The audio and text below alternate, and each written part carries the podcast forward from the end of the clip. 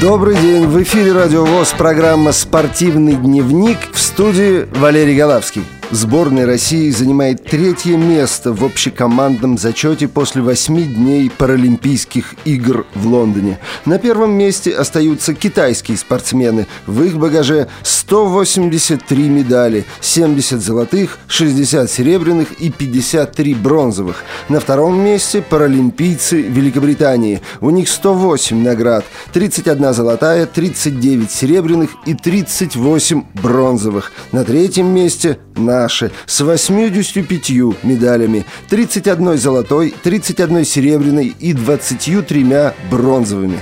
Два золота в копилку сборной России принесла Оксана Савченко из Башкирии, выигравшая заплывы на 100 метров вольным стилем и на 100 метров на спине с новым мировым рекордом для класса CM12 1 минута 7,99 секунд. Это ее четвертая медаль на этих Паралимпийских играх. Также золотую медаль завоевал пловец Александр Неволин-Светов из той же Башкирии на дистанции 100 метров на спине. Два золота в активе легкоатлета Федора Триколича из Питера, одно на дистанции 100 метров и другое золото в составе эстафеты 4 по 100 метров вместе с Алексеем Лобзиным и Андреем Коптевым из Республики Башкортостан и Евгением Кегелевым из Красноярского края. Для Алексея Лобзина это тоже вторая золотая медаль на Паралимпийских играх. Золотую медаль в тройном прыжке выиграл Денис Гулин из Ленинградской области. Серебро завоевали пловцы Роман Дубовой с Камчатки на дистанции 100 метров баттерфляем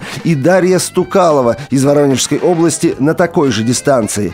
Две бронзовые медали у санкт-петербургского пловца Александра Галентовского. Одна на дистанции 400 метров вольным стилем, а вторая вторая на дистанции 100 метров на спине. Спортсмены Всероссийского общества слепых по состоянию на 7 сентября принесли в копилку сборной России 13 золотых, 8 серебряных и 8 бронзовых медалей.